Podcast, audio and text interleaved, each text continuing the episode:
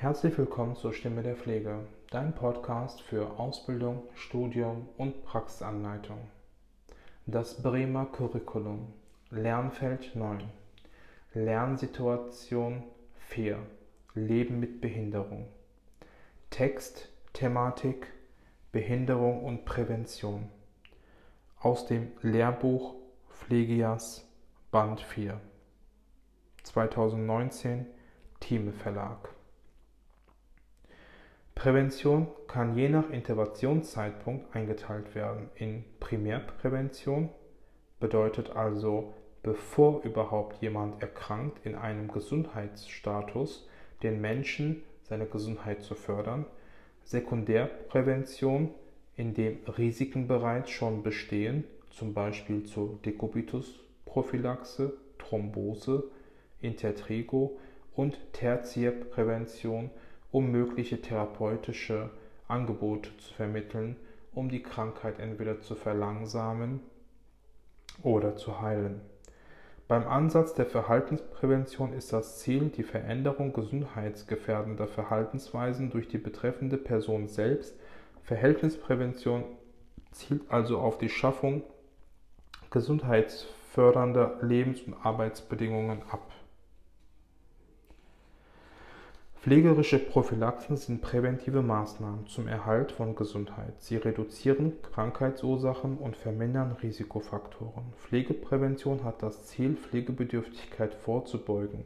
Eine Möglichkeit hierzu ist der präventive Hausbesuch.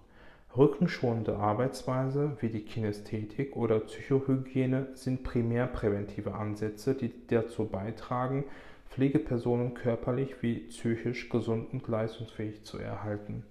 Um die Durchführung präventiver Maßnahmen erreichen zu können, stehen edukative und normative regulatorische Verfahren wie auch ökonomische Anreiz- und Bestrafungssysteme zur Verfügung.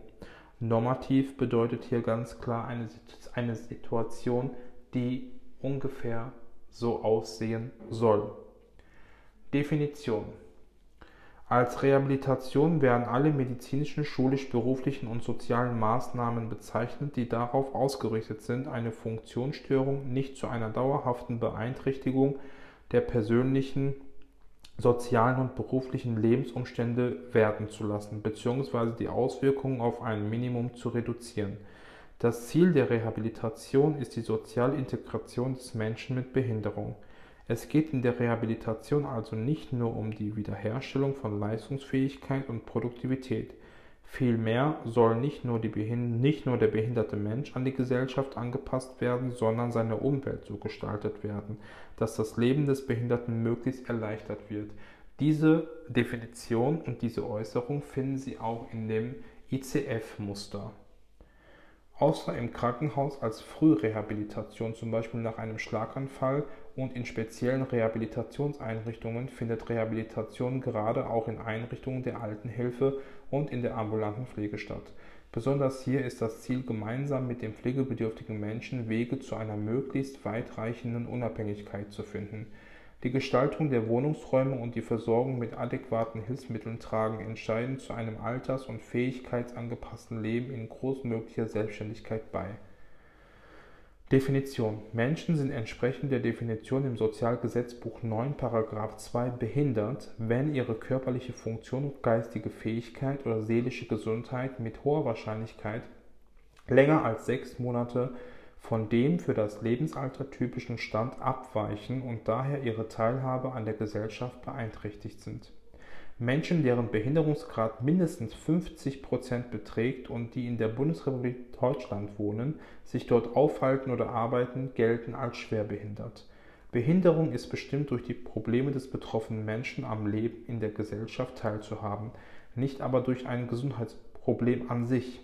Die Bezeichnung Teilhabe bzw. Partizipation findet sich ebenfalls als zentraler Begriff in der Internationalen Klassifikation der Funktionsfähigkeit, Behinderung und Gesundheit, kurz gesagt ICF der WHO. Teilhabe bzw. Partizipation bedeutet Dazugehörigkeit. Menschen mit Behinderung sollen die Möglichkeit haben, dazu, dazu zu gehören, dabei zu sein und mitzuwirken. Im Zusammenhang mit Sozialleistungen und Sozialleistungsträgern ist in Deutschland die Definition des SGB IX relevant. Arten der Behinderung. Behinderungen können durch Krankheit, Unfälle oder ein angeborenes Leiden verursacht werden. Abhängig von der Ursache der Einschränkung können drei Arten von Behinderung unterschieden werden. Körperliche Behinderung ist charakterisiert durch Einschränkungen in der Bewegungsfähigkeit, der Leistungsfähigkeit oder der Sinnesorgane. Geistige Behinderung ist gekennzeichnet durch Probleme, Zusammenhänge zu verstehen oder sich zu orientieren. Seelische Behinderung bedeutet, dass sich in einem Mensch durch psychische Erkrankungen, zum Beispiel Schizophrenie, Depression oder eine Suchterkrankung nicht mehr in der Gesellschaft zurechtfindet. Folgen der Behinderung. Behinderung hat weitreichende Folgen, nicht nur für den betroffenen Menschen selbst, sondern auch für die Familie und die Gesellschaft insgesamt. Persönliche Folgen. Persönliche Folgen von Behinderung können je nach Form der Behinderung, zum Beispiel Einschränkungen in der körperlichen Beweglichkeit, in der Unabhängigkeit und in Freizeitaktivitäten sein. Damit einhergehen berufliche und wirtschaftliche Folgen und letztlich wieder Probleme in der sozialen Integration, also der Teilhabe am Leben in der Gemeinschaft. Familiäre Folgen. Für die Familie bedeutet ein behindertes Familienmitglied häufig ebenfalls gestörte soziale Beziehungen, möglicherweise verursacht durch Pflegebedürftigkeit des Behinderten und auch durch finanzielle Belastung, zum Beispiel wegen des Bedarfs an Hilfsmitteln. Zudem bekommen aber in Deutschland Angehörige, die sozusagen behinderte Angehörige haben, auch andere Rechte, was sozusagen auch die Betreuung und die Befreiung von Diensten angeht. Gesellschaftliche Folgen. Auch für die Gesellschaft selbst sind negative Auswirkungen durch Fürsorgeanspruch und Produktivitätsverlust durch die Behinderung zu verzeichnen. Hilfe zur Behinderung. Behinderte oder von behindert bedrohte Menschen haben ein Recht auf Hilfe. Im Sozialgesetzbuch 9 § 1 ist festgelegt, dass behinderte oder von Behinderung bedrohte Menschen bestimmte Leistungen erhalten. Diese dienen als Hilfe zur Selbsthilfe, also um die Selbstbestimmung und gleichberechtigte Teilhabe am Leben in der Gesellschaft zu fördern. Gleichzeitig sollen Benachteiligungen vermieden und ihnen entgegengewirkt werden. Auch das Behindertengleichstellungsgesetz BGG vom 1. Mai 2002 hat zum Ziel, Benachteiligungen von Behinderten zu verhindern. Kernaspekt des BGG ist die Schaffung barrierefreier Lebensbereiche für Menschen mit Behinderung. Behinderung ist im Sozialgesetzbuch 9 definiert durch eine beeinträchtigte Teilhabe an der Gesellschaft. Unterschieden werden körperliche, geistige und seelische Behinderung. Menschen mit Behinderung haben ein Recht auf Hilfe und Nachteilsausgleich. Leistungen zur Unterstützung entsprechend 1 SGB 9 dienen der Hilfe zur Selbsthilfe. Die Internationale Klassifikation der Funktionsfähigkeit, Behinderung und Gesundheit wurde im Mai 2001 verabschiedet und liegt seit Oktober 2005 als, als deutschsprachige Endfassung vor. Sie ist die Nachfolgeklassifikation der International Classification of Impairments, Disabilities and Handicaps ICIDH von 1980.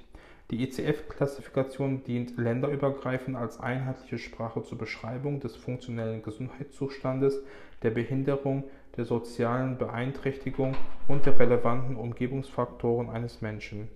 Sie ermöglicht damit Vergleiche zwischen Bereichen im Gesundheitswesen verschiedener Länder und beinhaltet darüber hinaus ein systematisches Verschlüsselungssystem, welches die ICD-10 Internationale Klassifikation der Krankheiten ergänzt damit kann die ECF nicht nur als statistisches Instrument, sondern auch für die Forschung, für sozialpolitische Zwecke, für pädagogische Belange und als Instrument zur Beurteilung des Bedarfs an Gesundheitsleistungen verwendet werden.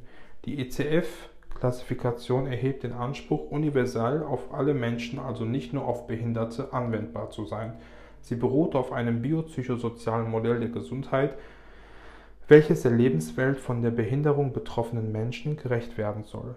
Die ICF ist sowohl ressourcen- als auch defizitorientiert. Die Gestaltung des neunten Buch des Sozialgesetzbuches wurde von Verläufungs Vorläuferverfassungen des ICF beeinflusst. Die Anwendung der ICF in Deutschland ist geregelt in den Richtlinien über Leistungen zur medizinischen Rehabilitation des Gemeinsamen Bundesausschusses vom 17. April 2014. In der ECF werden einige Sachverhalte neu definiert. Diese Begrifflichkeiten finden sich auch in themenbezogenen Empfehlungen, Richtlinien und Gesetzestexten wieder. Die WHO definiert Behinderung als eine Beeinträchtigung in mindestens einem Aspekt der funktionalen Gesundheit, das heißt einen Bereich der Körperstrukturen, Funktionen der Aktivitäten oder der Teilhabe an der Gesellschaft. Körperstrukturen. Körperstrukturen sind anatomische Teile des Körpers wie Organe, Gliedermaßen und ihre Bestandteile. Körperfunktionen sind physiologische Funktionen von Körpersystemen einschließlich psychologischer Funktionen. Schädigung, Beeinträchtigung einer Körperstruktur oder Funktion, zum Beispiel wesentliche Abweichung oder Verlust. Aktivitäten, Durchführung einer Aufgabe oder einer Handlung. Funktionelle strukturelle Integrität, eine körperliche Körperfunktion bzw. Struktur ist intakt und unversehrt.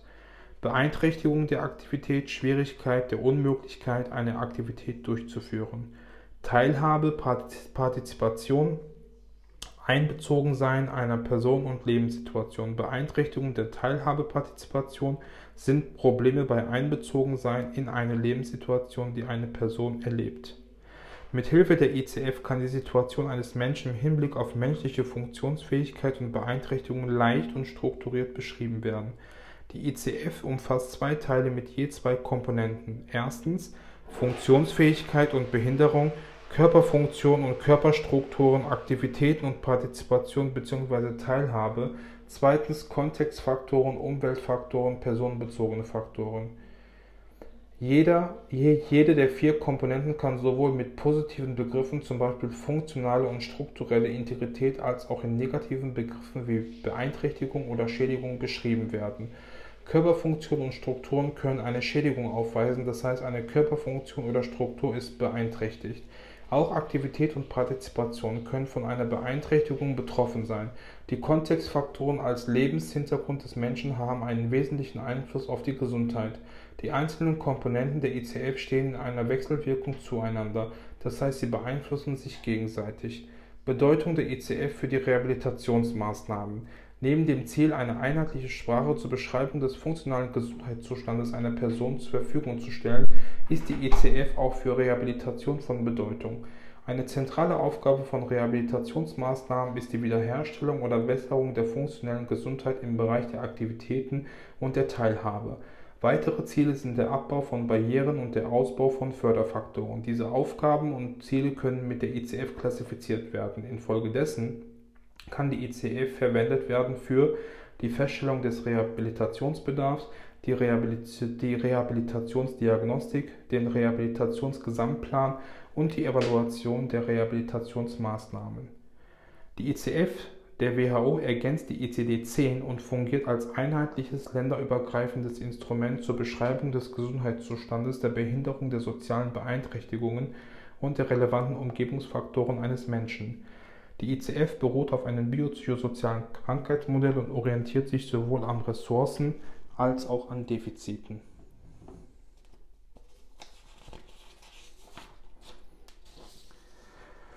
Rehabilitation bezeichnet alle Bemühungen, eine Störung der Funktionsfähigkeit nicht zu einer dauerhaften Einschränkung bzw. Beeinträchtigung der persönlichen, sozialen und beruflichen Lebensumstände werden zu lassen oder diese auf ein Minimum zu reduzieren. Das Ziel der Rehabilitation ist die Integration des Behinderten in die Gesellschaft, also Teilhabe am sozialen Leben. Eine ausschließlich auf die Wiederherstellung der Leistungsfähigkeit ausgerichtete Definition von Rehabilitation würde alte und chronisch kranke Menschen von Rehabilitationsmaßnahmen ausschließen. Rehabilitation hat weiterhin das Ziel, Menschen zu befähigen, mit ihrer Krankheit oder Behinderung angemessen umzugehen.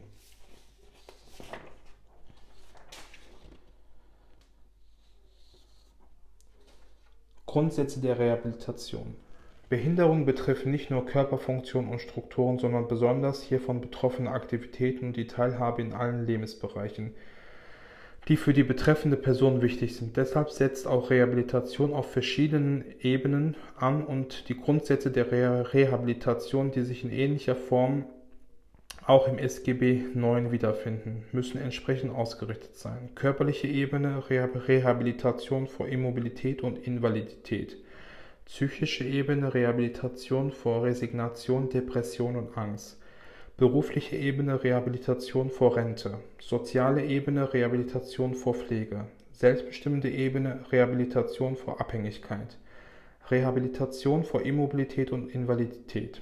Rehabilitation ist darauf ausgerichtet, körperliche Schädigungen zu beseitigen, zu lindern oder zu kompensieren. Je nach Ursache der Behinderung sind die Einzelmaßnahmen im Rehabilitationsprozess daran auszurichten. Bei einem Menschen, der an einem Herzinfarkt erkrankt ist, wird es gegebenenfalls darum gehen, die körperliche Leistungsfähigkeit annähernd wiederherzustellen. Beim Querschnittsgelähmten könnte das Ziel dagegen sein, die körperlichen Einschränkungen mit Hilfsmitteln wie einem Rollstuhl zu kompensieren. Mit der Vermeidung von Immobilität und Invalidität können Folgeerscheinungen und damit einhergehende Probleme auf den anderen Ebenen reduziert werden. Rehabilitation vor Resignation, Depression und Angst. Rehabilitation ist darauf ausgerichtet, psychische Einschränkungen zu beseitigen oder zu lindern. Etliche Erkrankungen, die zur Behinderung führen, sind akut lebensbedrohend. Herzinfarkt, Schlaganfall und Tumorleiden sind dafür Beispiele. Für viele Menschen führen solche Krankheiten zu psychischen Beeinträchtigungen, die mit Resignation, Depression und der Angst der Rezidiven, also Rückfälle, einhergehen. Hier können psychotherapeutische Ansätze im Rehabilitationskonzept eingreifen und Lebensmut und Lebensfreude zurückgewinnen. Rehabilitation vor Rente. Rehabilitation ist darauf ausgerichtet, berufliche Einschränkungen zu beseitigen, zu lindern, zu verhindern oder zu kompensieren. Viele Behinderungen gehen mit reduzierter Belastungsfähigkeit im Hinblick auf die berufliche Tätigkeit einher und führen dazu, dass eine berufliche Neuorientierung notwendig wird. Es muss stets geprüft werden, ob durch geeignete berufsfördernde Maßnahmen die Erwerbstätigkeit erhalten, verbessert oder wiederhergestellt werden kann. Nicht nur aus wirtschaftlichen Gründen, sondern auch weil Berufstätigkeit und soziale Integration häufig miteinander verknüpft sind, haben Leistungen zur Rehabilitation Vorrang vor Rentenleistungen. Rehabilitation vor Pflege. Rehabilitationsleistungen können dazu dienen, Pflegebedürftigkeit zu vermeiden, zu verhindern oder zu lindern bzw. zur Verschlimmerung von Pflegebedürftigkeit zu verhindern. Viele behinderte Menschen sind bereits in fortgeschrittenem Lebensalter und können ihren Haushalt nicht mehr alleine versorgen. Die Einbeziehung von Angehörigen und die Organisation ambulanter Versorgungshilfen wie Essen auf Rädern, Haushaltshilfe oder ambulante Pflegedienste sind Bestandteile eines Rehabilitationskonzepts. Im Schwerbehindertengesetz sind finanzielle und steuerliche Vergünstigungen festgelegt, um durch die Behinderung entstehende Nachteile auszugleichen. Rehabilitation vor Abhängigkeit. Rehabilitation ist darauf ausgerichtet, dem Behinderten ein selbstbestimmtes und möglichst unabhängiges Leben zu ermöglichen. Deshalb muss Rehabilitation Hilfe zur Selbsthilfe sein. Betroffene Menschen benötigen konkrete Informationen und nötigenfalls Motivationshilfe, um Integrationsmöglichkeiten angemessen nutzen zu können. Handlungsprinzipien der Rehabilitation. Die Handlungsprinzipien der Rehabilitation orientieren sich an diesen Grundsätzen. Alle Maßnahmen der Rehabilitation sind darauf ausgerichtet, Beeinträchtigungen zu verringern, gegebenenfalls eine Stabilisierung des gegenwärtigen Zustands zu erreichen und das Leben des Behinderten zu erleichtern. An diesen Kriterien soll die Einzelmaßnahmen der Rehabilitationsprozess orientiert werden. Handlungsprinzipien der, Rehabil der Rehabilitationsprinzipien sind Normalisierungsprinzip, Prinzip ambulant vor stationär und Prinzip Hilfe zur Selbsthilfe. Das Normalisierungsprinzip. Als Normalisierungsprinzip wird der Leitgedanke der Rehabilitation, nämlich die Rückkehr des behinderten Menschen in seine gewohnte Umgebung bezeichnet. Das Normalisierungsprinzip muss jedoch gegen das notwendige Schutz- und Förderungsbedürfnis des Menschen abgewogen werden. Das heißt, es kann notwendig sein, zum Schutz der betroffenen Person einen Heimataufenthalt zu organisieren. Auch bei Kindern kann die zeitgleich begrenzte oder dauerhafte, oder dauerhafte Trennung von Eltern in ihrer individuellen Förderung notwendig sein. Grundsätzlich soll der Behinderte jedoch während seines Rehabilitation befähigt werden, möglichst aus eigener Kraft seinen Platz in der Gesellschaft wieder zu erlangen und am sozialen Leben teilzuhaben. Vom Normalisierungsprinzip leiten sich alle konkreten Maßnahmen zur Rehabilitation ab. Prinzip ambulant vor stationär. In der Rehabilitation geht es nicht nur um eine Anpassung der Behinderten an die Normalität der Gesellschaft, sondern auch darum, seine Umwelt derart zu gestalten, dass für die betroffene Person ein Leben mit der Behinderung ermöglicht wird. Nur so kann das Normalisierungsprinzip Anwendung finden. Barrieren im Sinne der ICF sollen beseitigt sowie Förderfaktoren ermittelt und aktiviert werden. Hierzu ist es wichtig, soziale Ressourcen zu nutzen und eigene Fähigkeiten der Rehabilitanten zu stärken. Ambulante und teilstationäre Rehabilitationsmaßnahmen sind deshalb nicht nur aus Gründen der Wirtschaftlichkeit stationären Angeboten vorzuziehen. Gerade die Unterstützung in der sozialen Umgebung des behinderten Menschen kann ambulant besser genutzt werden als bei einem stationären Aufenthalt. Angehörige und Freunde haben im Sinne der ICF als Förderfaktoren die Möglichkeit, positiv auf den Rehabilitationsprozess einzuwirken. Das Prinzip Hilfe zur Selbsthilfe. Ein weiteres Prinzip, an dem sich der Rehabilitationsplan orientiert, ist das die Hilfe zur Selbsthilfe. Nur mit der Befähigung zur Selbsthilfe kann das Ziel, dass, das, dass der Rehabilitant möglich aus eigener Kraft seinen Platz in der Gesellschaft wieder erlangt, erreicht werden. Dies beinhaltet aber auch, dass der Behinderte die Angebote und Chancen zu seiner Wiederhereingliederung aktiv nutzen muss und gegebenenfalls aktivierende bzw. motivierende Maßnahmen erforderlich sein können. Hilfe zur Selbsthilfe als Rehabilitationsprinzip heißt auch aktive Nutzung angebotener Leistungen. Individuelles Rehabilitationskonzept. Die Leistungen der Rehabilitation müssen individuell auf die konkrete Bedarfssituation des behinderten Menschen ausgerichtet sein. Dies wird sichergestellt durch die Rehabilitationsdiagnostik und Sozialanamnese, den Rehabilitationsgesamtplan, ein Stufenkonzept und die Evaluation der Rehabilitationsergebnisse. Rehabilitationsdiagnostik und Sozialanamnese. Vor der Erstellung des individuellen Rehabilitationskonzepts müssen sowohl Funktionsfähigkeit und Behinderung als auch die Kontextfaktoren der betreffenden Person abgeklärt werden. Hierzu dienen Rehabilitationsdiagnostik und Sozialanamnese. Rehabilitationsdiagnostik. Sie dient zunächst der Erfassung und Bewertung des aktuellen Krankheitsstadiums sowie die Feststellung von Fähigkeiten und Beeinträchtigungen. Hierzu werden je nach Art der Behinderung unterschiedliche Untersuchungen durchgeführt. Sozialanamnese. Eine Sozialanamnese ermittelt Daten aus dem sozialen Leben des betroffenen Menschen. Inhalte einer Sozialanamnese sind Familie und Freunde, die Arbeitssituation, die finanzielle Lage sowie Freizeitbeschäftigung. Einen wichtigen Stellenwert haben sich besondere Lebensereignisse sowohl positiver als auch negativer Art. Sie können einen wichtigen Einfluss auf die Lebenseinstellung und das Coping-Verhalten, also die Krankheitsbewältigung mit Strategien für einen Menschen positiv auswirken. Mit Hilfe der Rehabilitationsdiagnostik und der Sozialanamnese können Einschränkungen in der Funktionsfähigkeit im sozialen Kontext gesehen und die persönlichen Einschränkungen am gesellschaftlichen Leben eingeschätzt werden. Damit können die Leistungen individuell auf die konkrete Bedarfssituation der behinderten Menschen ausgerichtet sein. Rehabilitation Gesamtplan Rehabilitationsmaßnahmen können sich unterschiedliche Bereiche beziehen. Die körperliche oder psychische Gesundheit, die Wohnsituation und die Situation in der Schule oder am Arbeitsplatz sind einige Beispiele dafür. Daher sind auch die Lerninhalte einer Rehabilitation sehr unterschiedlich und können sowohl kognitive als auch motorische oder soziale Bereiche betreffen. Einzelheiten hierzu ergeben sich im Konkretfall aus der Rehabilitationsdiagnostik und aus der Sozialanamnese. Die Rehabilitation eines behinderten Menschen wird deshalb als interdisziplinärer Prozess in Form eines Rehabilitationsgesamtplans angelegt, in dem alle relevanten Probleme Berücksichtigung finden. In den Rehabilitationsgesamtplan sollen alle im Einzelfall notwendigen Leistungen integriert werden. Wichtig sind hier das Setzen von Prioritäten und die Verbindung klarer und realistischer Ziele. Diese werden zwischen Therapeuten und Rehabilitanten abgesprochen. Stufenkonzept. Die Durchführung der einzelnen Rehabilitationsmaßnahmen aus dem Reha-Gesamtplan richtet sich am sogenannten Stufenkonzept aus. Stufenkonzept heißt, dass die Anforderungen an den Rehabilitanten allmählich gesteigert werden bis die individuellen Rehabilitationsziele erreicht sind.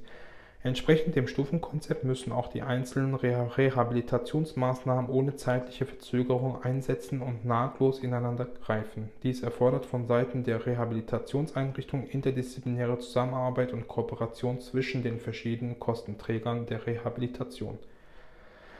Evaluation der Rehabilitationsergebnisse Die Anpassung eines Menschen an eine veränderte Lebenssituation verläuft in einem zeitlich stark variierenden Prozess. Individuelle Faktoren von Seiten des Behinderten und der Therapieeinrichtung bzw. der Therapeuten beeinflussen die Entwicklung des Rehabilitanten und mögliche Fortschritte. Deshalb müssen im Verlauf der, der Rehabilitation stets die bisherigen Zielsetzungen überprüft und gegebenenfalls neue Ziele bestimmt werden.